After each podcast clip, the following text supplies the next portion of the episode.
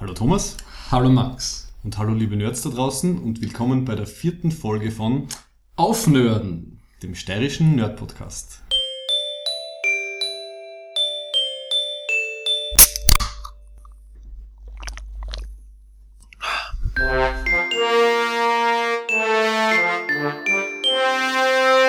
So Thomas, wir waren bei der Comic Con In Wien.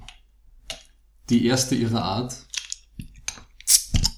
Und wir öffnen jetzt das erste Bier des Abends. Upsala. Ich versuche heute Klopfgeräusche zu unterdrücken. Wir haben Feedback bekommen, in dem Fall ähm, im doppelten Sinne des Wortes. Prost. Ähm, Prost. Ja, wir waren bei der Comic-Con, wir werden ein bisschen von dem erzählen. Dann haben wir uns wieder einen Film ausgesucht für die There's So Much Love in His Hate Group Rubrik und zwar Äh, District 9. etwas, was sich der Thomas letztes Mal eingetreten hat, weil er behauptet hat, dass er nicht gut ist. Ein Spin-off unserer Begegnung mit der dritten Art-Diskussion, die den äh, Rückmeldungen zufolge bis jetzt äh, unser Peak ist in unserer äh, Kreativität und Schaffensperiode. Und das Ganze schließen wir dann wieder ab mit einer Feringe-Erwerbsregel. So, So, wie hat's Comic-Con. Ja, ich fange gleich mal mit der Kritik an. Ne? Ich äh, habe das Gefühl, ich war nicht wirklich die Zielgruppe. Ne? Mein Eindruck ist, es war ein Drittel Videogaming, ein Drittel Superhelden und ein Drittel Import, Manga, Hentai, äh, Merchandise. Das war auf jeden Fall sehr dominant, ja, vor allem bei den äh, ganz lauten Verkaufsständen. In der Mitte hat es da einen gegeben, der Disco-Musik gespielt hat. Und die haben, glaube ich, auch die schrägsten Manga-Sachen zum Verkaufen gehabt. Unter anderem die, diese riesengroßen äh, Hug-Pillows mit ähm, diesen halbnackten Mädels drauf. Ja, Hentai ist insofern falsch, ne? es war ja nicht wirklich Porn, aber es war ja sehr äh, stark in die Richtung gehend. Ne? Beziehungsweise war schon einiges dabei, aber das haben sie dann überklebt. Ne? Also, der super dirty Stuff war wahrscheinlich unterm Ladentisch. Was ich auf jeden Fall gehört habe von Leuten, die bei dem entsprechenden ähm, Event waren, bei der ähm, äh, Co- Cosplay, Mhm. Cosplay-Wettbewerb hat es halt eine der Kategorien war, äh, glaube ich, rein äh, Manga. Genau. Na, das passt eh. Also, es hat, glaube ich, Tokyo Pop einen ganzen eigenen Stand gehabt. Ne? Und das war teilweise mehrere Stände, die fast nur Manga gehabt haben. Ich verstehe das eh. Also, wenn, das sozusagen zieht, ne? Ich meine, das Problem beim Manga ist im deutschsprachigen Bereich, es gibt ja nur äh, gewissen, es gibt ja nur den Zielgruppen-Manga so unter 16 stark äh, mädchenlastig. Ja? Und dann die über 30-Jährigen, die sich die unter 16-Jährigen anschauen, während sie Mangas anschauen. Genau. Auf der Con, weil die Kostüme waren natürlich entsprechend Ja. kreativ und teils freizügig. Aber ich will mir keine einzige negative Situation aufführen. Also die meisten Leute haben sich an die Etikette äh, also Look, don't stare gehalten, würde ich sagen. Es ist sogar auf, dem, auf den Tickets, die man gekriegt hat, auf diesen, diesen Badges, die man sich umhängen hat können, ist hinten drauf gestanden, ähm, Cosplay is not consent, be cool, be äh, respectful oder so. Ja, das habe ich gut gefunden. Ähm, und dann hat es ja oft noch die Regel gegeben, ähm, wie nackt ist kein Kostüm. Ne? ja. Und die einzigen, die das nicht verstanden haben, war Mediamarkt, die äh, drei Eye-Candy-Damen im Bodypainting und praktisch mit nichts angezogen in ihrem Mediamarktstand herumlaufen lassen. Das habe ich verpasst, Die hast verpasst. Waren die ganze Zeit sie dort? Das waren sozusagen, äh, wie soll man sagen, die Anheizer-Damen für Mediamarkt. Aha, okay. Und das habe ich eigentlich, muss ich sagen, recht peinlich gefunden, weil sie haben so über den Spider-Man Bodypainting haben sie dann so schwarze Unterwäsche drüber angehabt. Und entweder überlege ich mir das vorher oder sozusagen statte die jetzt adäquat aus mit Kostüm oder so irgendwas. Aber das hat wirklich, es hat da wirklich dumm ausgeschaut. Ja, und das hat mich generell ein bisschen gewundert, weil Mediamarkt hat an der größten und den zentralen äh, Platz quasi gehabt in der Halle. Ich meine, in dem Sinn war es schon positiv, dass das sozusagen der, der erste äh, Testballon für die Comic-Con in Wien war. Das ist ja die gleiche Veranstaltergesellschaft, die, glaube ich, die New Yorker Comic-Con macht. Ne? Und es war droschenvoll, es war ja was, alle, alle Wochen, Wochenend-Tickets und alle Samstag-Tickets waren alle schon ausverkauft davor. Mhm, die Kombi-Tickets waren Und ich glaube, der. Termin fürs nächste Jahr steht schon. Von dem her, glaube ich, war es sicher voller Erfolg. Ich glaube, sie haben sehr viel gelernt, wie man es mal anders machen kann. Also einen Tipp habe ich auf jeden Fall schon. Ähm, wir haben ja deswegen nicht die volle Comic-Con-Erfahrung äh, gemacht dieses Wochenende, weil wir einfach dann im Endeffekt zu faul waren, uns eine Stunde lang für Sachen anzustellen. Und das waren nicht diese Panels, die ja durchaus interessant gewesen wären, weil es waren so halt so Nebendarsteller von äh, Doctor Who und Game of Thrones unter anderem. Aber wenn das ausverkauft ist, ist es von vornherein schon klar, dass da ein, ein minimaler Bruchteil von den Leuten, das war droschen voll die Halle, dass da nur ein minimaler Bruchteil von den Leuten überhaupt in diesen, was nicht, Hörsaal da reinkommt. Ne? Ich habe es nicht einmal, ich hab's nicht einmal reinschauen können, äh, weil die vorn halt so abgesperrt haben. Ja. Und das hat mich irgendwie gewundert, es waren irgendwie 30 Meter, war halt quasi so ein schöner Bereich abgesperrt, wo sie die Leute halt schön anstellen hätten Mhm. können. Aber nein, der war völlig frei. Dann war eine Absperrung, dann sind alle in einem Knäudel äh, vorne herumgestanden, wo wir zuerst nicht mehr gewusst haben, was da jetzt eigentlich gerade los ist. Wo ist da eine Schlange? Wo fängt sie an? Was macht man da? Ich glaube, dass das, äh, das war so ein Crowdmanagement. Ich glaube, dass die diese Warteschlange genau abgemessen haben bis zu dem einen Punkt. Wenn das voll ist mit Leuten, dann machen wir da wieder zu, dann ist das ungefähr genau die Menge, die in den Saal reingeht oder so irgendwas. Ich glaube, Also dass, das, ich glaub, dass die Security sozusagen mit dem die Leute abgemessen, äh, die, die Menge der, der Menschen abgeschätzt hat. Gut, dann hätten sie das einfach doppelt machen können. Äh, quasi einen Bereich, wo man halt das einmal abmisst, das muss frei bleiben, wenn die Leute dann halt Mhm. zuwiegen. Und der zweite Bereich, wo die Leute halt schon mal anstellen können, weil eine Stunde hat man sich vorher anstellen müssen. Das heißt, während Abhändel gelaufen ist, ist halt eine Stunde lang eine Gruppe von Leuten schon vorne gestanden. Das hätten sie halt so kanalisieren können, statt Ja. das in einem großen Kreis zu machen. Und die Halle, wo die Garderobe war, die war riesig. Und auch sehr leer. Dann, Also sie ja. hätten, sie hätten eher die, die Halle für die Panels, für die Garderobe nehmen sollen und das umdrehen. Ne? Also, ja, Das war, glaube ich, das Fußballfeld oder halbes Fußballfeld unbenutzter Fläche. Ich glaube, da hätten sie mehr, wesentlich mehr Leid für das Panel dann auch gehabt. Ja. Mhm. Aber wie gesagt, sowieso nicht wirklich Zielgruppe, also meinerseits gesprochen. Mhm. Ja, aber du vorher gesagt Weil- hast, also Drittel Computerspiele, da war für mich, also das interessiert mich eigentlich, ein bisschen war da das Problem, dass halt keine, keine neuen Sachen waren. Also es war Ubisoft-Standort, aber die haben halt das letzte Assassin's Creed, das Syndicate dort gehabt, das kann man auch schon seit ein paar Wochen kaufen. Also war jetzt Mhm. nicht so, dass man jetzt was spielen kann, das man vorher noch nicht zum Sehen gekriegt hat. Und irgendwelche Tom Clancy-Spiele, die mich halt jetzt persönlich nicht so interessieren. Und der zweite Stand war Xbox und Ah, ich glaube, da war zumindest was Neues. Ich glaube, der nächste Tomb Raider ist noch nicht heraus. Glaube ich zumindest. Und den hat man dort anspielen können. Nicht? Ich habe schon mehr Reviews gesehen online. Vielleicht ist er sogar schon Ich draußen. spiele das Schau, nicht, also, aber... Wobei ich bin einmal kurz durchgegangen und bei Assassin's Creed Syndicate ist einer drinnen gesessen, der hat mit Genuss alle Pferde erschossen, die er da in London äh, gesehen hat. Aha, mhm. Pferdeschlachtungen in elektronischer Hinsicht trotzdem vegan. Und Peter kann sich nicht drüber aufregen. Es ja, symbolisch wahrscheinlich schon. Eine ganz nette Idee. Some animals were uh, hurt emotionally in this video game. Auf jeden Fall von Ubisoft, was noch eine ganz nette Idee war. Äh, Sie haben dieses klassische Assassin's Creed, ich springe von einem Aussichtspunkt oder Synchronisationspunkt Ja. runter. Ähm, da haben sie dann einen, so einen Kran heute aufgestellt und, und so ein aufblasbares Landekissen sozusagen. Ja. Das war zumindest ein bisschen Action. Hat aber auch wieder einen, einen beträchtlichen Teil von der Halle an Platz verbraucht. Also, Ich verstehe schon, dass man da vielleicht auf, auf Wirkung geht, dass man die eine Halle wirklich voll droschen macht mit Angebot und das war's ja wirklich auch. Aber man hat dann die andere Halle dann daneben, wo praktisch nichts los ist, die, die riesig ist und leer steht. Da hätte man vielleicht ein, zwei Sachen reinstellen können. Ne? Und dann haben sie hinten noch im Raum die kleine Bühne gehabt. Und wenn's, ich habe nicht einmal mehr, ich bin in der letzten Reihe dort gestanden bei den Sessel, wo irgendwie so eine, Pan- da war so eine kleine Panelbühne neben diesen Autogramm, äh, Achso, ja, in der Fie- Halle. Fieberkur in der- großen in der Haupthalle. Hinten, genau, ja. Und äh, du hast kein Wort verstanden von dem, was der erzählt hat. Ne? Also, Das hat ein bisschen nach Notlösung ausgesehen, stimmt, ja. ja, vielleicht haben sie sich mit den Standmenschen nicht gut abgesprochen, was so äh, maximale Lautstärke äh, betrifft oder so. Das kann ich mir gut vorstellen.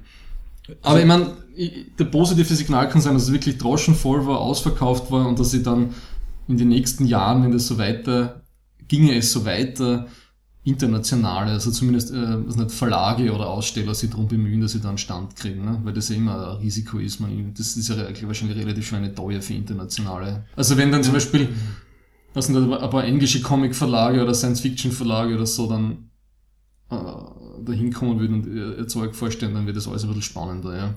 Also preislich habe ich zumindest auch Geschichte gehört. Es war ja ein Tattoo-Standort, den wirst du wahrscheinlich gesehen haben. Ja, Und da haben wir dann wen getroffen, der die, diese Leute kennt. Ähm, und angeblich kostet der Stand, er war relativ groß, das ist es vielleicht, Ja. für einen Tag 8000 Euro.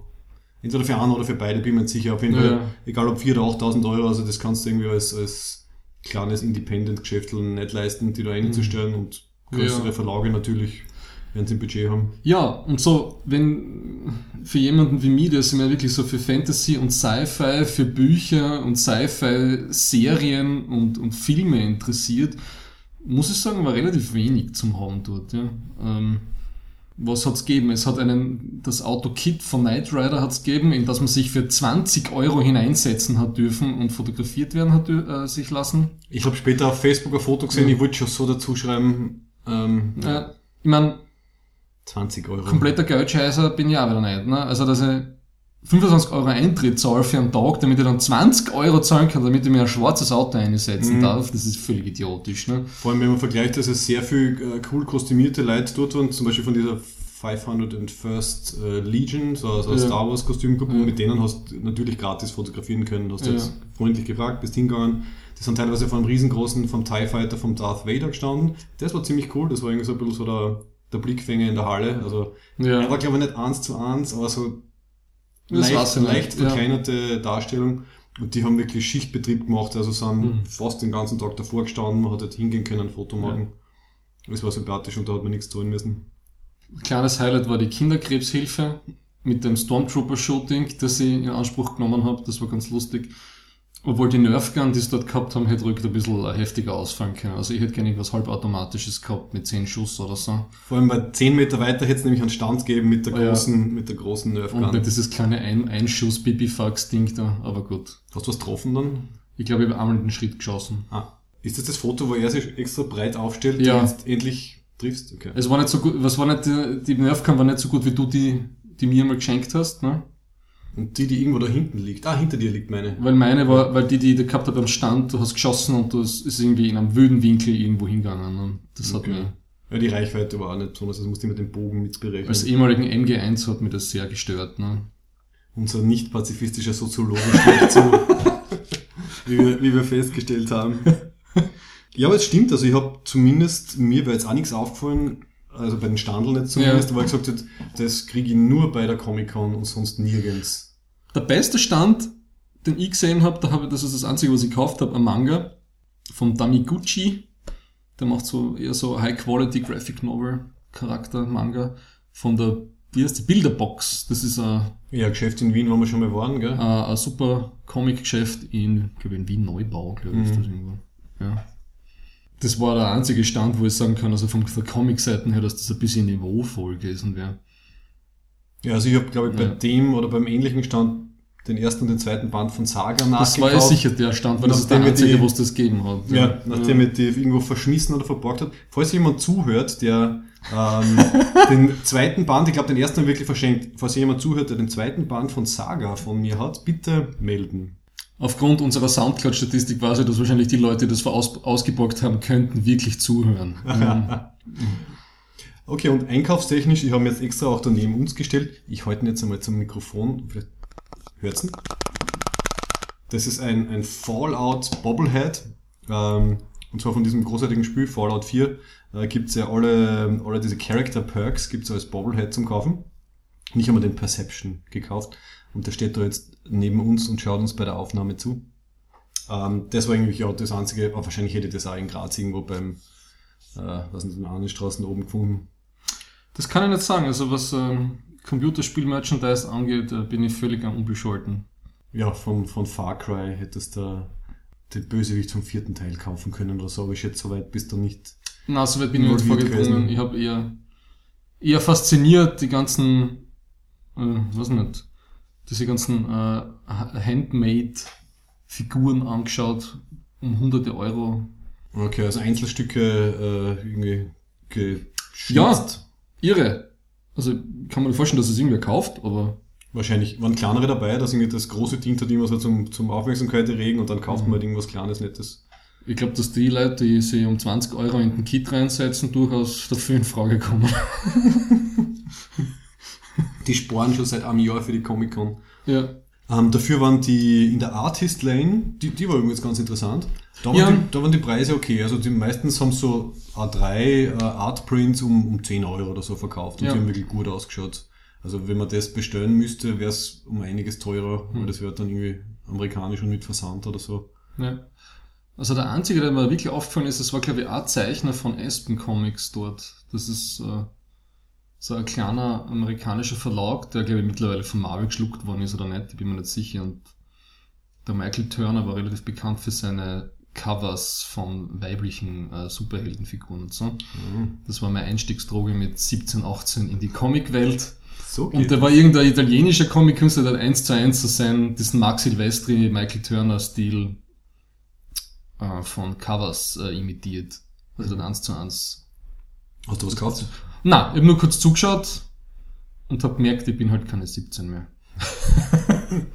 Wobei man hätte, man hätte dort quasi Auftragsarbeit äh, machen können. Also Ja, sicher. du gehst irgendwie hin, sagst, was du ungefähr haben willst. Also mit, äh, mit, mit einer Bekannten von uns habe ich kurz geredet, die hat quasi was in Auftrag gegeben, ist dann irgendwie herumgegangen, hat uns kurz erzählt. Ja, und das habe ich ein bisschen schade gefunden. Mir gefällt, diese Künstler sind ein bisschen untergegangen unter diesen ganzen Landfill-artigen Anhäufungen von, von Manga-Importware. Mhm. Ja, es war halt Ja. wie, wie ein Kiertag teilweise. Und auch aufgrund des Platz, Platzproblems wahrscheinlich, also man hätte ein bisschen räumliche Trennung machen sollen, Ja. damit man sich auskennt, okay, in dem Ja. Bereich finde ich jetzt, kann man jetzt in Ruhe das anschauen, in dem geht es halt ein bisschen lauter zu. Am ehesten positiv rausgestochen ist, dass sie versucht haben, österreichische Sachen auch natürlich zu featuren. Ja. Also es war zum Beispiel, es hat ein großes Panel gegeben mit den Zeichnern von, von Ash. Wir auch da liegen, da gibt es mal so Vorab-Ausgaben. Und zwar Ash sind die Austrian Superheroes, wo sogar der Jörg Vogeltanz mitzeichnet, den wir ja kennen, in Grazer. Und die haben ein, Panel auf der, auf der kleinen, im kleinen Bereich quasi gehabt. Ähm, das heißt, auf das haben sie sehr geschaut. Und das zweite war dann dieses Wiener Land.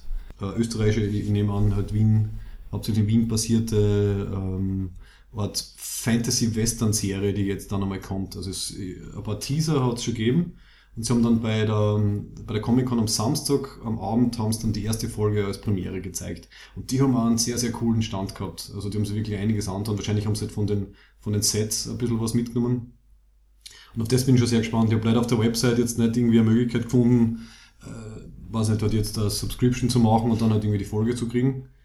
Ähm, auf das, das, das bin ich gespannt. Also da geht es irgendwie um, sie schreib, beschreiben es selber als Spaghetti Fantasy, also Spaghetti Western mit Fantasy gemischt mit Wiener Schmäh oder so. Und der Trailer schaut schon ziemlich Das aus. Land jetzt. Wiener Land, genau. Ja. Okay.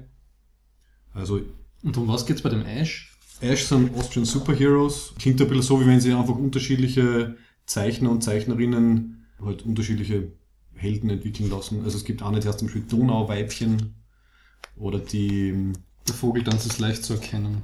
Ja, genau, er hat Pantherion natürlich unterbracht. Also in diesem Teaser-Heftel kommt schon irgendwas mit Pantherion vor, thematisch. Ja, und vom Strich einmalig. Also immerhin, also es ist quasi, äh, die, die lokale Szene ist, ist äh, gepusht worden.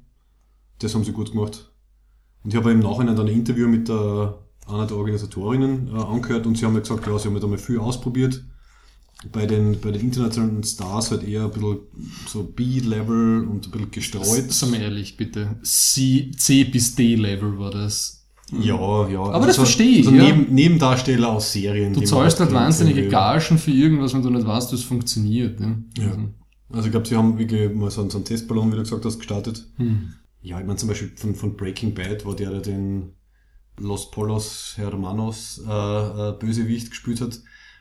Ich weiß nicht, ich glaube, wenn Breaking Bad gerade erst aus gewesen wäre, hätte es mich vielleicht interessiert, aber es ist jetzt schon wieder halt eine Zeit her.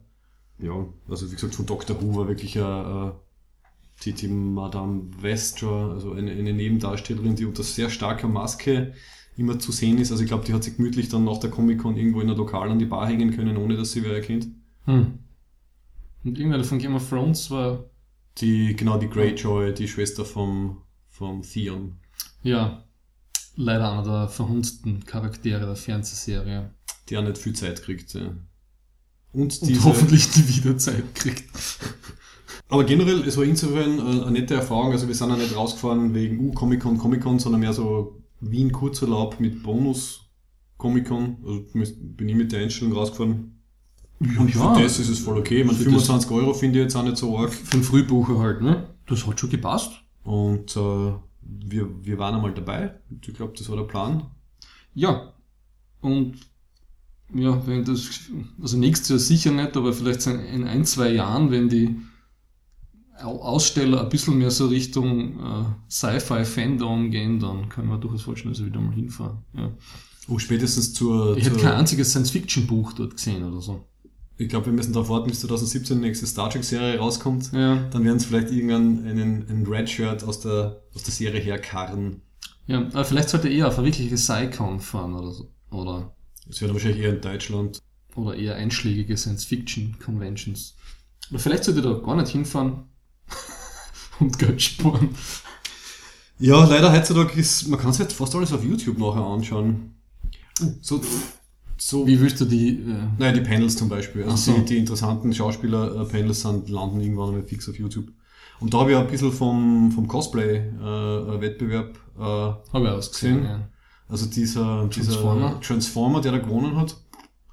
Sehr beeindruckend, irgendwie was wie drei Meter hoch mit, mit, mit Licht und Rauch und allem möglichen. Und der darf jetzt wie in Chicago bei der Weltmeisterschaft mitmachen. Ja, genau, also das in Wien war quasi eine Vorausscheidung für, Ja, und wird wahrscheinlich das, das, doppelt und dreifache fürs Kostü- Kostüm ausgeben müssen, dass er... das überhaupt hintransportiert, gell? Ja. Der wird sich einen Frachtraum in einem Riesenjet reservieren müssen. Oder per Schiff schicken. Oder bei Schiff und das schon zwei Monate vorher planen Ja. und dann ist nicht so teuer. Ja. Aber das war irgendwie eines der angenehmsten Sachen von der ganzen Con. Man hat einfach alle paar Meter irgendwen in einem netten Kostüm irgendwie herumrennen gesehen. Also die, die Atmosphäre, die das irgendwie erzeugt hat, das war was anderes, wo man halt Ja, wirklich also hinfahren muss, um das einmal zu sehen, weil das wirkt auch Hm. dann auf einem Video nicht so. die Stimmung war voll gut. Und waren alles sehr nette, fröhliche Menschen dort, ja. Genau, alles sehr höflich. Nette Abwechslung zum griesgrämigen österreichischen Alltag. Vielleicht braucht man mehr so, so eine Durchmischung, ja, ein bisschen mehr. Österreich braucht mehr Nerds. Das wahrscheinlich sowieso. Es war ein überschaubares, aber nettes Erlebnis und somit sind wir auch schon fertig damit. Dann gehen wir, gehen wir zur Love-Hate-Rubrik. Right here, right now, I feel more love in this hate group than I ever felt at church or basketball or anywhere for that matter. Nach dem eher gemütlichen Comic-Con diskutieren steigt jetzt hoffentlich, offen, hoffens, hoffentlich der Blutdruck ein bisschen und die Spannung im Raum. Worauf ich wirklich schon sehr gespannt bin, weil Ja. ich mir einfach nicht vorstellen kann, was man. Also man, natürlich hat, äh, gibt es bei District 9, über das wir jetzt reden werden übrigens, Schwächen und man, man, man kann natürlich irgendwie äh, Kritikpunkte finden. Aber insgesamt ist es doch ein Film, der, der eigentlich sehr viel Science-Fiction-Fan-Checkboxen abhakt, dass man schon ein bisschen dankbar dafür sein muss, dass es ihn gibt. Ist das dein Versuch, mich rhetorisch jetzt auszuhebeln und mich jetzt in eine... Oh mein, ich bin so froh, dass überhaupt wieder einen Science-Fiction-Film macht, äh, einzusteigen. Soll ich ein bisschen die, die Vorgeschichte von, von District 9 Not yet! Not yet. Ich habe mir Making-of und Interview angeschaut, ich würde das gerne erzählen. Super, was mehr als ich. Okay, gut. Erzähl. Also, das, das Coole an District 9 ist, dass die Entstehungsgeschichte fast so spannend ist wie der Film selber. Regisseur und Co-Autor ist der Neil, Neil Blomkamp, der eigentlich CG- und 3D-Artist und äh, Animator war. das erklärt einiges. Äh, ein gebürtiger, gebürtiger Süd, Südafrikaner. Äh, Das erklärt aber noch dann- was. Aber dann nach Kanada gezogen. Und der hat äh, halt hauptsächlich solche Animationssachen gemacht, hat ein paar äh, Werbespots und äh, Musikvideos äh, Regie geführt und nebenbei halt immer wieder so Kurzfilme gemacht und er ist der volle äh, Science-Fiction-Fan, das heißt alle seine Kurzfilme haben halt irgendwie dieses Thema drinnen. Und eins von diesen Kurzfilmen war Alive in Joburg und das war quasi so die, die, die Prämisse von dann, was dann District 9 geworden ist, halt in, in so sechs Minuten vorhanden. Den kann man sich auf YouTube inzwischen anschauen. Und er ist dann, wahrscheinlich durch diese Computerspiel-Animationsverkettungen, dann dazu gekommen, dass er für drei Halo-Kurzfilme äh, Regie geführt hat. Und dann ist der Peter Jackson auf ihn aufmerksam geworden. Äh, auf jeden Fall ungefähr 2005, 2006 ähm, ist der, der Neil Blomkamp erstaunlicherweise mit Mitte, Mitte, Ende 20, mit, mit nur dieser, dieser Erfahrung, die er bis jetzt gehabt hat, dafür engagiert worden von Peter Jackson, der die Produktion hätte machen sollen für einen Halo-Kinofilm sind dann gemeinsam nach Neuseeland, haben irgendwie alles vorbereitet, haben schon voll reingehackelt. Dann ist das Projekt irgendwie auseinandergebrochen, hauptsächlich wegen Finanzierungsproblemen mit 20th Century Fox. Und dann haben sie gesagt, eben so coole Kampfszenen, wir machen das jetzt in Johannesburg. Netter Versuch. Und das Coole war, dass der, der Peter Jackson dann wirklich einfach gesagt hat, er, er, er weiß, wie das ist, wenn er in einem Projekt stirbt. Er, er findet die Arbeit von Blomkamp so super. Bitte, da nimm 30 Millionen Dollar und mach einen Science-Fiction-Film. Dann ist ein Freund von Blomkamp auf die Idee gekommen, halt diesen Kurzfilm irgendwie auszugraben, hat, hat das dem Jackson gezeigt. Und dann hat er das, das Budget gekriegt, hat dann interessanterweise zuerst so ähm, äh, Screentests gemacht und da hat er dann den Typen verwendet, einen Freund von ihm, der dann der Hauptdarsteller worden ist. Das heißt, der hat das damals noch nicht einmal gewusst, ähm, dass er dann der Hauptdarsteller in dem Film wird, weil er eigentlich so mehr so Produzent und, und irgendwie äh, also, äh, wie nennt man das, so Besetzungsagentur und so weiter hat. Casting irgendwo. Castingagentur, genau.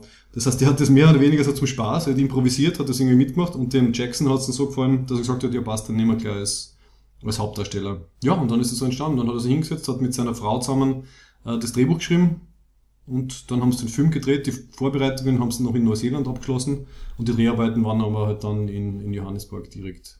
Das macht schon sehr viel von der Sympathie vom Film aus. Das passiert, wenn man zwei Nerds nimmt, ihnen 30 Millionen in die Hand drückt und sagt, bitte macht's einen Science-Fiction-Film. Es ist mir wurscht, wenn er in Südafrika spielt, was sehr ungewöhnlich ist. Es ist mir wurscht, wenn er soziale Themen äh, äh, in der Art anspricht. Sehr lange eingeleitet. Eine bitte. herzerweichende Coming-of-Age-Opportunity-Geschichte. Aber der Film wird dadurch meines Erachtens nicht unbedingt besser. Ähm, fass du einmal zusammen, du bist so gut im Zusammenfassen. Ein Raumschiff kommt, wir lernen es aus, machen ein Ghetto, die, die fressen sich alle irgendwie selber am Boden und dann fliegt's wieder weg. Ähm, ich habe mehrere Probleme mit dem Film. Das Schlimmste ist dieses äh, Pseudo-Reality-Doku-Format. Ja. Es fängt so an mit äh, dieser Vikus, ne?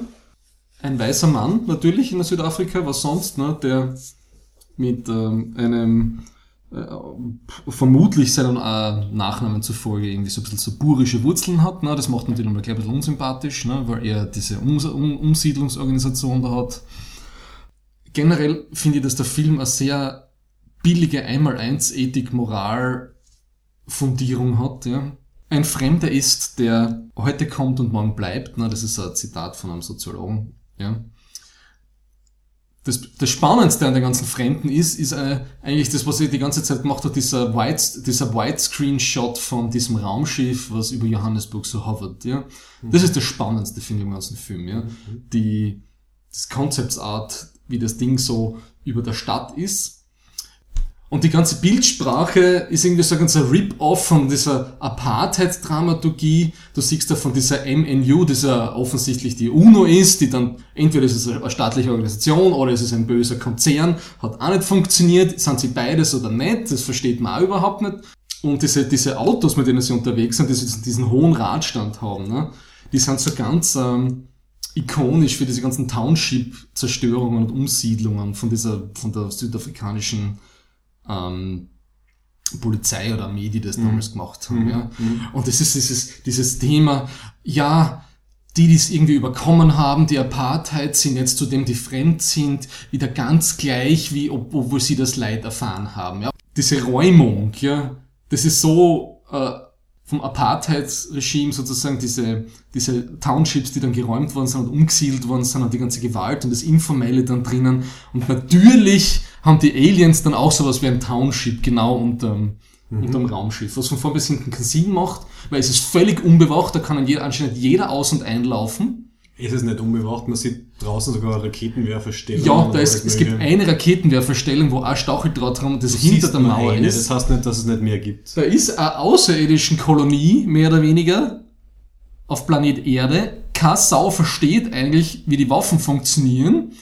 Und sie schaffen es das nicht einmal gescheit abzuriegeln. Ja?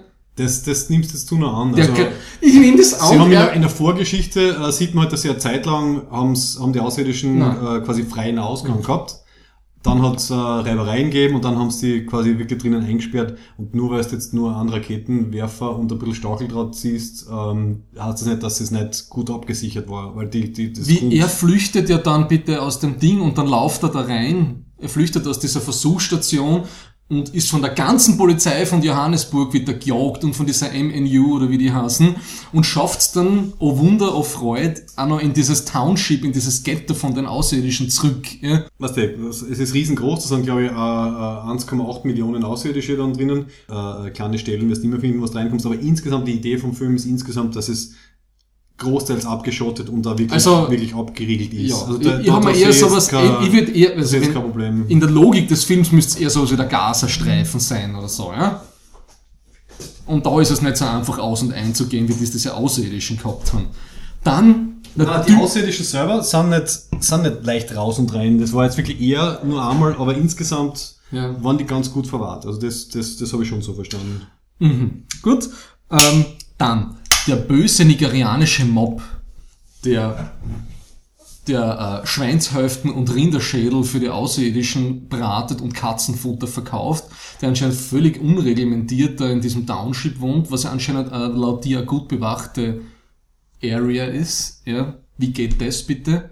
Ich glaube, es sind sehr viele Sachen im Film drinnen, die jetzt auf den ersten Blick jetzt nicht logisch sind und Sinn machen, einfach weil es in der echten Welt auch viele Sachen gibt, die nicht logisch sind und nicht Sinn machen. Dass es halt Verbrechenssyndikate äh, äh, oder halt bekannte Oberbosse gibt, die aber auf, aus irgendeinem Grund nicht eingesperrt sind und nicht erwischt werden, dass die ähm, MNU, die Multinational United, offensichtlich völlig hirnrissig da mit, mit äh, Unterschriften, die sie den Außerirdischen abverlangt. Also das heißt einmal mit der Pratze auf, die, auf das Formular die Deportierung quasi legal irgendwie auf, äh, auferlegt, macht da überhaupt keinen Sinn, aber das ist, glaube ich, für mich einfach ein Symbol dafür, dass halt gewisse absurde legale Strukturen aufzeigt, absurde Ja. Strukturen, die halt einfach nicht funktionieren. Aber was, was das Also ganz, du darfst ist? das nicht ganz so, so, so wörtlich nehmen. Na, entweder man nimmt das Worldbuilding ernst jetzt, ja, oder nicht. Aber das, was du mir vorher erzählt hast, macht dann für mich wieder Sinn. Ja, das war vor allem ein Visual Artist, so wie ich das verstanden habe, ja. Und das ist anscheinend nicht der beste Drehbuchschreiber. Das kann man, das verstehe ich dann mehr, ja.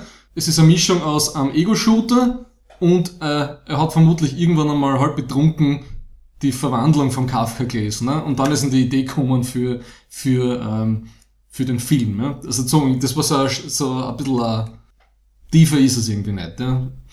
Und was mir am meisten geärgert ist, die räumen dieses ganze Township Ghetto von den Außerirdischen, wissen eigentlich seit 20 Jahren haben sie überhaupt keinen Plan davon, ja. Und es gibt keinen einzigen irgendwie, kein einziges Hazmat-Team, das irgendwie so auf bioorganische Blabla irgendwie trainiert ist und vielleicht im, im Schutzanzug da durchgeht, ja. Das ist ein Wahnsinn. Typt, und dann geht er noch als Chef dieser Umräumungsorganisation in ein Hittel ein und holt sie irgendwas, was er nicht kennt, unter die Nase und infiziert sie dann. Ne? Für mich kommt es ein bisschen so vor, es ist quasi so, so Setup to fail. Also sie, sie tun nach außen so, als würden sie äh, die, die Außerirdischen quasi umsiedeln äh, oder umsiedeln wollen. Sie legen es aber so an, dass es quasi nicht hinhauen wird. Dann wird es irgendeinen Aufstand geben und dann können sie da mal reinfahren und irgendwie die Hälfte irgendwie abknallen, haben eine Ausrede dafür gegenüber den Medien, weil immer wieder gesagt wird, dass es ja doch ein paar quasi Human und Alien Rights Groups gibt. Also die, die ganze Aktion war so, war so äh, äh, hirnrissig, dass ich glaubt, es war quasi nur so eine PR-Geschichte. Wir warten eigentlich nur drauf, dass das schief geht, dass der volle Radau losgeht und dass wir halt dann einmal dort dezimieren können, äh, ohne dass wir, dass wir quasi die Öffentlichkeit gegen uns haben. Aber es macht von vorn bis hinten keinen Sinn, die lässt man da irgendwie 20 Jahre lang herumrennen, am Boden, man weiß überhaupt nicht, was die tun, warum so blöd sind, warum sie ihr Schiff nicht fliegen können. Man versteht vom ganzen, schon von ganzen biologischen, organischen überhaupt nichts und dann lässt man da Menschen drin herumrennen. Und die ganze nigerianische, animistische, kannib halb kannibalistische Mafia dort ist überhaupt kein Problem. Eben, das wird ignoriert. Das ist ja der, der, ein Sinnbild der, der, der jetzigen Welt und wie es jetzt läuft, dass einfach diese, diese Sachen halt, halt toleriert werden und solange es halt jetzt nicht irgendwie, weiß nicht, die, Ja. die Reichen und Mächtigen irgendwie beeinflusst. Und die Aliens an sich, ja, haben mich auch genervt, weil die völlig anthropomorph sind. Und sie haben die gleichen emotionalen Stimmungslagen wie, wie ein Mensch, ja. Sie hätten sich ein bisschen was ändert. Zumindest drei, zumindest drei Augen wären nette Abwechslung gewesen, ja. Also ich finde, das war genug anders. Also die, das Ganze, dass sie quasi eine Mischung aus quasi, quasi menschlich und, und Insektoid irgendwie angelegt haben, Ja. dass die Sprache halt irgendwie völlig anders war, dass sie halt einerseits waren es anscheinend irgendwie so die Arbeiterklasse, das, das wird irgendwann mal erwähnt, dass eine Vermutung ist, dass sie halt irgendwie die, die übrig gebliebenen Arbeiter von diesem Riesenschiff sind. Die Working Bees. Genau, ander, andererseits, also quasi geistig unterlegen, körperlich halt dann wieder überlegen, aber sie können halt mit dem nichts anfangen, aber haben anscheinend nicht die, Organisationsfähigkeit, um sie irgendwie wirklich zusammenzutun und irgendwie zu wehren gegen, gegen das Eingesperrtsein. Also mich hat eher gewundert, dass sie so, so weit von Anthropomorph weggegangen sind, dass sie alles als CGI machen haben müssen. Also sie hätten ja wirklich welche wählen Das können. ist ja nicht, das ist nur billiger. Äh, nein, Oder es ist wäre nicht aufwendig. Es wäre nicht, nein, jetzt, das Alien-Design lässt sich einfach mit Kostümen nicht machen. Das ist eine Entscheidung, die, die glaube ich mal trifft. Ach, das stimmt ja nicht. Sicher. Du, du brauchst ja nur die, die, die Hüften anschauen. Also sie haben gewisse, sie haben Ja, gewisse Elemente, die ist nicht. Ja, dann machst du halt irgendein Hybrid, machen äh. Practical CGI-Ding, ne? Also, Sie, sie hätten es schon sehr viel menschenähnlicher machen können. Also das, ich habe mir eigentlich eher gerade gedacht, dass es einmal ein interessantes äh, Konzept war. Gut, soviel zum Wordbuilding. Was mir noch furchtbar genervt hat, habe ich eh schon angesprochen. Ja? Sie fangen mit diesem Pseudo-Reality-TV-Format an. Es ist wirklich durch mir schwindlig geworden teilweise, weil es dann Shaky Cam ist. Shaky Cam, Shaky Cam, Shaky Cam, ein Szenen, wo nichts passiert. Aber ich kann nicht das äh, Embedded Journalism irgendwie Shaky Cam Ding bei der Räumung übernehmen in Szenen, die überhaupt nicht mehr Embedded Journalism sind. Ja? Es hat eine gewisse, ähm, einen gewissen Trennpunkt quasi im Film gegeben. Also der, der, der erste Teil, da haben sie es noch durchziehen können mit diesem äh, Mockumentary. Und dann sind halt Szenen gekommen, wo halt eindeutig keine Kameras mehr dabei haben sein können, aber waren halt von der Story her notwendig und dann haben sie halt immer wieder so kleine Elemente wieder reinbracht, die den Stil äh, wieder fortgesetzt haben. Und im Endeffekt war es dann eine gute Mischung aus ein bisschen filmischeren Szenen und halt dem Mockumentary, wie es irgendwie angefangen hat. Ja, aber vom Filmerischen ist es komplett so gemacht. Es wackelt die ganze Zeit die Nein, Kamera. nicht, nicht die ganze Zeit. Also nicht, dass ich mir jetzt erinnern könnte. Wie es mir einmal aufgefallen ist, ist ich, ich habe es noch nicht mehr schauen können, weil es, es, es wackelt die ganze Zeit irgendwie Wobei, und du es bist- läuft irgendwer. Wir, wir haben ja schon festgestellt, dass du generell ein bisschen anfälliger bist. Um, um das Thema jetzt It's wieder not the mal, movie, it's me. um das Thema jetzt wieder mal, wieder mal zu bringen, wenn, wenn wir irgendwie bei mir auf dem, auf der Beamer-Leinwand 3D-Computerspiele spielen, dann hält es ja auch nicht lang aus, oder? Gut, das ist kein substanzielles Gegenargument auf meine Kritik. Na schon. Nur weil es dir schlecht geht mit der Shaky Cam, heißt das nicht, dass es ein, ein schlechtes Stilmittel ist, wenn es andere Leute leicht durchhalten. Kommen wir wieder, obwohl ich sehr gerne bei mir selber rede, kommen wir wieder zum Film. Ja? Diese MNU, Die ist halt das Symbol für halt Outsourcing Ja. und, und halt. Habe ich schon äh, kurz erwähnt, dass es keinen Sinn macht. entweder ist es jetzt äh, ein Konzern, ein inter, internationaler Waffenhersteller oder ist es eine UN-Einrichtung oder ist es eine UN-Einrichtung, die gleichzeitig äh, halb legal, syndikalistisch, ja, sie haben alle weiße Autos, bitte. Ja gut, das ist halt ein, ein visueller, ähm, Und von visuelle Anspielung. MNU, das wie, auf wie, als, wie, wie im UNO-Schriftzug Mhm. gleich auf dem weißen Auto steht, finde ich, ist irgendwie klar, was da los ist. Der Sinn von dem ist, äh, würde ich sagen, dass es, es, ist, es ist eindeutig nur eine große Firma, aber sie hat, sie ist anscheinend schon so groß und so wichtig, dass sie sich quasi schon anmaßt, äh, United Nations Signale anzunehmen. Das finde ich eigentlich ganz geschickt. Der nächste Punkt, den ich nicht verstehe, ist, ja, sie haben dann den, den Vikus, unseren äh, Hauptdarsteller, kollabiert ja und dann ist er im Krankenhaus. Ne? Und zwei Stunden nachdem er im Krankenhaus ist, anstatt mit ihm reden, wie es ihm geht und uns ein bisschen helfen, fangen sie ihn an zu foltern, damit er die Waffen in die Hand nimmt und zum Schießen anfängt. Ja? Ja, es ist, es ist, die verkörpert halt diese, diese Firma, also die, die ist halt nur an, Ja, genau. an Biotechnology und den Waffen Und interessiert. dann hast du unten diesen. Dr. Mengele-Typen, dem das alles völlig wurscht war. Und es macht auch keinen Sinn, weil sie haben offensichtlich haben es genug äh, Außerirdische gefangen, die es irgendwie dazu zwingen hätten können, die Waffe abzufeuern. Ne? Ja, aber Außerirdische helfen ihnen nichts, sie brauchen halt das Ganze über, Ja, oder ich schneide übertragen einfach, auf ich menschliche schneide eine Hand ab und mit der feuert. Denn sie haben ja so getan, als ob sie die Waffen probieren, ne? zum ersten Mal abfeuern. So hat das auf mich gewirkt. Ne? Was, was bringt denen das, wenn der Außerirdische die Waffe schießt? Das wissen sie eh, dass das geht, aber sie können einen Außerirdischen Okay. nicht so kontrollieren, Das dass er das für sie macht. Also, ich Das finde das, ich find das völlig schlüssig. Es ist, er ist genau quasi dieses, dieses, ähm, das Missing Link halt zwischen der, der DNA der Außerirdischen und den Menschen und das Einzige, was sie brauchen, damit sie endlich diese ganze scheiß geile Technologie verwenden können. Es ist, für die Firma waren es, waren es dreistellige Milliardenbeträge aber das wahrscheinlich, funktioniert. die er äh, bedeutet hat und dann ist denen natürlich scheißegal. Entweder, entweder untersuche jetzt die Hybridisierung zwischen Mensch und Alien, okay. Das hätten sie ja dann vorgehabt. Ja. Also sie, sie wollten ihn ja quasi zerlegen, um ihn, Ja. die Songs auch mal Oder extra... ich, aber, zum, aber, dann, aber dann so zu tun, als ob jetzt, damit sie jetzt zum ersten Mal die Waffen testen können, hat keinen Sinn gemacht. Ja? Sagt der keiner, dass zum ersten Mal die Waffen getestet haben. Sie haben nur ausprobiert, ob er alle Waffen bedienen kann, weil er halt noch so im, in diesem Halbstadium war. Und das hat mir, die sind einfach nur böse, ja. Dieser eine Mengele-Typ war nur böse, der war, als ob der, da hast du das Gefühl gehabt, der war sowas von eindimensional, der, der einzige Charakterzug, den der gehabt, er ist unten und foltert und testet alles, was er nur kriegt, ne? Da kann man ein bisschen weiter ausholen, Ja. das ist auch zu wenigen Sachen, die mir anzifft haben und das hängt da zusammen, wenn du den zweiten Film dann vom Blomkamp anschaust, Elysium, hat das gleiche Problem Ja. Bösewichtscharakterisierung. Der Bösewicht ist der, Der eine Typ am sehr- Hubschrauber, ja. der nix, der hat, der hat keine andere Charaktereigenschaft. Außer ich Er will, aus, er will Außerirdische umbringen und er ist der, der verfolgt einfach nur weil und ich bin böse. Ja? Ja.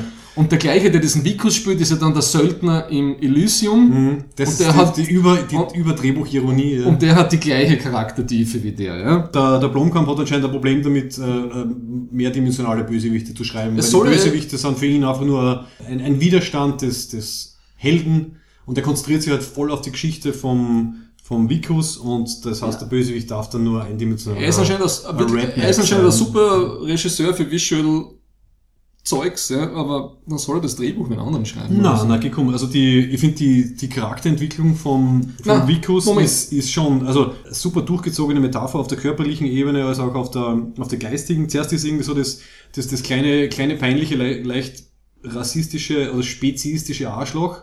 Und dann erst durch seine Transformation, die körperliche, macht er quasi auch eine geistige durch. Klar, es ist, es ist ich sage ja, es ist eine Einmal-Eins-Ethik im Film. Ja, aber, aber es ist, es ist wenigstens die Bösen sind böse, die Guten sind gut und die, die eine macht Erfahrung. Ich finde, das ist eine sehr gute Charakterentwicklung, wo man sich dann als Zuschauer irgendwie reinversetzen kann, weil am Anfang ist halt wirklich so, meine, er ist ein bisschen ein Arsch, aber er ist ein bisschen bemitleidenswert und er ist halt nicht jetzt irgendwie der Superheld, der dann halt in eine Alien-Invasion reinkommt, sondern man kann ein bisschen mit ihm mitleiden, mitlachen, ein bisschen kriegt man halt so äh, die Gänsehaut, weil es halt so peinlich ist, aber ich finde, man kann halt das nachvollziehen und er, er hat eine Entwicklung, er lernt, er ist dann quasi nicht mehr menschlich am Ende, aber, aber irgendwie äh, abstrakt gesehen menschlicher, als er, als er am Anfang war. Er hat seine Menschlichkeit erreicht, indem er dann zum Fremden wird. Ja, Ah, ist doch schön. Schau, es ist doch- es ist wunderschön. ich mag, ich hab was gegen Filme, die super intelligent da herumtouren, aber eigentlich überhaupt nicht intelligent sind, sondern eigentlich Das- relativ plump. Wer sagt denn, dass es intelligent Ich glaube, die haben sich furchtbar gescheit und originell gefühlt, wie sie das gemacht haben. die, die Interviews, die ich gesehen habe, der Startpunkt war irgendwie, er wollte einfach Science Fiction in, in äh, Südafrika machen.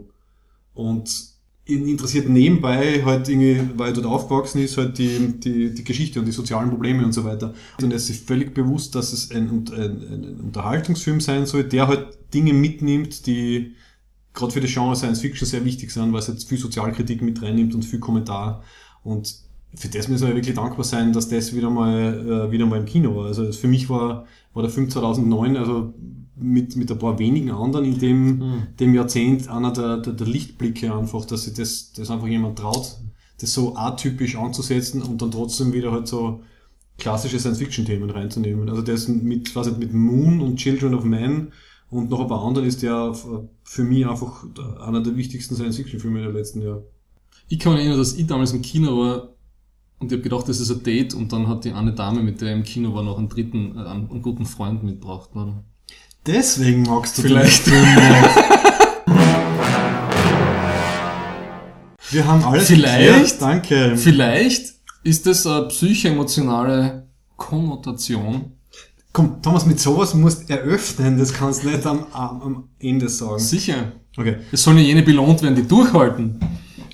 Ich werde dann, glaube ich, in der, übrigens genau, ein Plan ist, dass wir jetzt endlich dann auf der Website also ähm, äh, Beschreibung von der Folge rein und so einen Zeitmarker. Und ich werde für diese, Ah, ja. für dieses Geständnis werde ich extra einen, einen, einen schriftlichen Zeitmarker reinsetzen. Ja, könnt das bitte, Thomas erklärt, warum er den Film nicht mag. könnt das bitte eine Träne nehmen oder so als Emoticon, als, als, als Marker dafür? Natürlich, natürlich. Vielleicht so ein, ein, ein weinendes Gesicht neben am leeren Kinosessel. Hm. Das symbolisiert dann die, deine Einsamkeit, weil ihr zu dritt wart. Aber ich glaube schon, es muss irgendein Grundenttäuschung da gewesen sein über den Film. Plus dieser, Das, das redst du jetzt, das redst du jetzt. plus dieser, dieser Schmach. Also mir jetzt äh, zum dritten Mal jetzt gesehen und es fallen noch eher noch mehr, mehr nette Details irgendwie auf. Naja, ich würde sagen, District 9 ist besser als Elysium. Also bevor man sich Elysium anschaut, sollte man District 9 anschauen. So weit gehe ich. Aber ich mag den Film trotzdem nicht. Hast du Chappie gesehen, dann den dritten? Na, Also äh, gemessen an der Rotten Tomatoes Wertung geht's äh, äh, steil bergab. Also Mhm. District 9 hat 90%, Elysium hat 69, glaube ich, was ich immer noch nicht verstehe, weil der Film halt, der war wirklich Ah, das hat mir so laut dann. Also eben District 9 habe ich so gut gefunden, dass ich mir gedacht habe, der zweite Mhm. von ihm muss auch gut werden. Der war dann platt. Ja. Und Chappie ist dann, glaube ich, auf 30% oder so. Ich schneide die Raumstation auf, damit die Kubaner dort landen können in ihren Raumschiffbooten. War mir aber da nicht das große Problem, dass sie einfach von oben reingeflogen sind, weil es ja durch die Rotation nach oben der Luft war oder so? Äh, unser durch äh, unser äh, treuer Physiklehrer. war das hier erklärt, oder? Die Rotation haltet dann die, die Atmosphäre. Es ist wie eine Flüssigkeit, kann man sehen, dass man irgendwie, keine Ahnung, in einer in einem Kübel sozusagen auf der Seite äh, Ah, ja. rotiert. ja. Ne? Also, Also, ja. Rotation und Beschleunigung erzeugen dann genügend. Ich glaube trotzdem nicht, dass das der. Grund war, warum die scheiß Raumstation oben offen war, sondern nur damit die scheiß Schiffe dort landen können und in diese Medbeds dann. Die Medbeds gibt's natürlich nur auf der Station und nirgendwo auf der Erde. Ne? Das ist natürlich auch ein Grund. Ja, der Film, der Film war wirklich. Also, Ja. ja. Ja.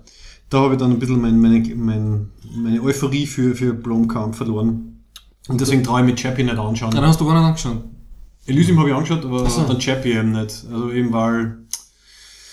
Ja, aber er verarbeitet wirklich seine ganzen Kurzgeschichten, äh, Kurzfilme-Sachen, weil er hat auch einen Kurzfilm gehabt mit irgendeiner äh, einer Roboter-Sache. Hm. Also, Vielleicht sollte er Kurzfilme machen. Es- geht, glaube ich, eher ums Visuelle. Es geht, ich nicht finde um, auch es geht die nicht um die Idee- Geschichte. Ich finde, komm, die Idee, die Idee ist doch großartig. Also äh, eben Raumschiff landet über Johannesburg und nicht über New York. Raumschiff zerstört nicht alles mit einem Energiestrahl, sondern man holt quasi halb verhungerte Obwohl vom äh, Raumschiff, raus. vom Also, Raumschiff sieht man überhaupt nichts. ne? Du kannst mir nicht erklären, dass die 20 Jahre lang dieses fette Raumschiff über der Scheißstadt schweben haben und sie haben das nicht schon wie ein Schweizer Käse durchlöchert, das ganze Ding. Ne? In dem Land, sie haben gewisse Sachen rausgeholt, aber halt dann festgestellt, so wie bei den Waffen, dass sie es halt nicht verwenden können, ohne den Und wenn sie das Raumschiff Den- nicht interessiert, warum schweben permanent 30 Hubschrauber um das Ding herum? Die schweben nicht permanent herum, das waren nur die Szenen, was rückblickend gesagt haben, wie es halt das Ganze erforscht haben oder so. Nein, ich gehe davon aus, dass das Ding einfach weder gescheit zerstörbar noch irgendwie gescheit bewegbar war, dass sie alles rausgeholt haben, was sie irgendwie braucht haben. Und dass dann halt quasi gesagt haben, ja, scheiß drauf, jetzt gehen wir nicht sicher nur ein paar Millionen aus, um das irgendwie... Ich glaube, da geht's Wie wieder, es geht nur ums Visuelle. Das ist das gleiche wie beim Film Deep Impact, wenn die große Flutwelle New York zerstört, und wir das wissen schon seit drei Monaten, sitzt einer am Strand mit einem I Love New York T-Shirt und ist total überrascht. Ich schätze, der I Love New York-Typ war dann einfach ein, ein, ein stilvoller Selbstmörder. Ja, vermutlich. Na, er hat überrascht geschaut. Na, hup, da kommt der, da kommt der Welle. Hm, vielleicht hat er sie, hat er sie verrechnet und wollte noch seinen Lieblingsbagel fertig essen oder so. Hm. Ja, also über, äh, über Elysium können wir dann eigentlich mal extra reden. Jetzt kriege ich fast wieder Lust drauf, mir den nochmal anzuschauen, warum er, warum er so schlecht war im Vergleich zu District 9. Mm, Und dann, ich vielleicht nicht. noch, und dann vielleicht noch Chappie dazu, um den, den Abstieg von Neil Blomkamp anzuschauen. Wobei, warte mal, hat nicht Neil Blomkamp jetzt äh, die Regie für den nächsten Alien? Oder ist es der Del Toro? Wer hat jetzt den nächsten Alien? Äh, ich will es gar nicht wissen. Weil Concept Art und so weiter gibt's ja schon, gell? Und ich bin meinen, ich habe jetzt irgendwo gelesen, Na, Nach, ach, bitte, nach Prometheus freue ich mich auf keinen Alien-Film mehr. ja, wenn es nicht der Ridley Scott selber macht, dann passt das schon. Also wenn er einen anderen Regisseur anheuert. Max? Wir müssen das abschließen. Gut, wir kommen zu unserem letzten Programmpunkt. Und zwar äh, die nächste Ferengi Rule of Acquisition. Every Ferengi business transaction is governed by 285 rules of acquisition to ensure a fair and honest deal for all parties concerned. Well, most of them anyway. Ja, heute sind wir bei Erwerbsregel Nummer 5, glaube ich. Also es gibt da nicht alle, wir haben zwar vier Folgen, aber es kann das sein, dass du schon, die, nicht dass schon die fünfte ist, weil da ein paar auslassen sind. Thomas, wie heißt sie auf Deutsch? Ach, du hast das vor dir stehen, ne? Ich hab's nur auf Englisch gelesen. Keep your ears open and your eyes on the mark. Und auf Deutsch reduziert auf Halte deine Ohren offen. Was natürlich lustig ist, weil auf die, Deutsch haben sie es nur reduziert, auf halte deine Ohren offen. Ja, weil Und nicht deine Augen auf den Preis oder so irgendwas. Gott sei Dank haben sie das nicht wörtlich übersetzt, aber man hätte sicher irgendwie anders machen können. Ja, ist sehr lustig, weil die Ferengi große Ohren haben. Hahaha. Lobes. ähm, You don't have the lobes. the lobes for the Umox. Wie, wie heißt der. Ferengi Ohren 6? Omox? Omox. Omox. Das war ja quasi die einzige Darstellung von Sex in Star Trek jemals, wenn es den Ferengis auf den, auf den Ohren herumgerubbelt haben. Ich würde das als Second Base bezeichnen, oder? Äh, für den Verein wahrscheinlich schon Third Base. Third? Hm. Wobei, wenn die einen Orgasmus haben, wenn du das bei den Ohren streichelst, kommt es eigentlich nicht zur Fortpflanzung. Außer der Ohrenschmalz ist irgendwie genetisch wertvoll. Ich weiß nicht, beim, beim Nagus ähm, ist der Ohrenschmalz schon so mit, so mit Ohrenhaaren überwuchert. Ich glaube, der kommt dann gar nicht mehr aus. ey. Das halte ich für ein evolutionäres Problem. Ja, ja. Oh, das können sie nur die Jungen. Okay, wie sind wir jetzt bei Ohrensex? Danke. Also, wir, wir haben Es gibt diese, einen Fetisch für alles. wir haben diese Erwerbsregel. No judging. Ich habe es mal fünf Minuten vor Podcastbeginn erst rausgeschrieben. Ich, Bitte. ich habe außer halte deine Ohren offen, fällt mir dazu ein, Lauschangriff fällt mir dazu ein, NSA, NSA ist böse, fertig. Das ist eigentlich ein schwaches Sprichwort. Mir fällt dazu nur der Jobmarkt ein. Ich meine, Okay? man muss halt immer die Ohren, Ohren, äh, die Augen und Ohren offen halten. Die gibt nicht so viel her, die Regel. Na, Das Betthupferl wäre ein Verlust gewesen, hätte man nicht über Ohrensex gesprochen. das wollten wir unbedingt einmal unterbringen, ne? Wirklich sonst nichts mehr kommen jetzt, irgendwas. Hm. Ähm, Keine Ahnung, vielleicht wenn man Single ist und in der Stadt unterwegs ist. ja, aber dann macht das Keep Your Eyes on the Mark wieder einen, einen sehr creepy Äh, ein Beigeschmack. einen Stalking-Touch, gell? Okay. Naja, schauen darf man ja, starren soll man nicht. So wie bei der Comic-Con, um das Ganze jetzt wieder rund abzuschließen. Ah. Man, man darf ein bisschen höflich auf die, auf die schönen äh, Cosplayerinnen und Cosplayer schauen, aber man sollte nicht zu lange starren und schon gar nicht ankrapschen. Ähm, um vielleicht noch ein paar Ankündigungen zu Das machen nächste Mal. für die nächste Folge. Ja. Wir haben jetzt diese drei Wochen Pause gehabt. Ich schätze, wir schaffen jetzt wieder den zwei Wochen Rhythmus äh, wieder mit reinzubringen. Äh, Ja, wenn ich mich auf meiner längeren Dienstreise vorbereite, können wir das hinkriegen. Ja. Vor allem, wir müssen es ja eigentlich timen mit der, mit der Star Wars Premiere. Das ist eine Woche später. Ja, ja, aber dass wir halt knapp nach der Star Wars Premiere was machen, solange Mhm. uns auch noch die Erinnerungen noch frisch im Geiste sind. Ja, ja. Vielleicht tut man es auch von dem zurückrechnen. Backcasting. Ja. Okay. Ähm, Jedenfalls, in der nächsten Folge, dadurch, dass Mediamarkt jetzt gemerkt hat, dass das Nerd-Segment ein unglaubliche, ein unglaubliches Cash-Cow-Potenzial hat und wir aufstrebender, aufstrebender steirischer, schrägstrich österreichischer Nerd-Podcast sind, sind wir für ein, ähm, für einen Werbespot gecastet worden. Und das stellt sich dann äh, so dar, dass ähm, Max, der Spider-Man Bodypainting machen wird, was auf der äh, Comic-Con schon angewandt worden ist. Und ich als ähm, Laie werde mit meiner Shaky Cam das festhalten. immer noch besser als Geiz Geist, ist ist geil. geil. und sonstiges. Ja. Ja. Spider-Man ist geil. Nerds sind geil. Das heißt, wir haben eigentlich einiges zum tun bis zum nächsten Mal. Gut, ähm, dann danken wir alle, allen fürs Zuhören Allen Listenern. und äh, hören uns dann in Zwei Wochen oder so. Sobald, Zweieinhalb Wochen. sobald der Thomas wieder zurück ist. Sobald ich wieder im Lande bin. Ja. Passt.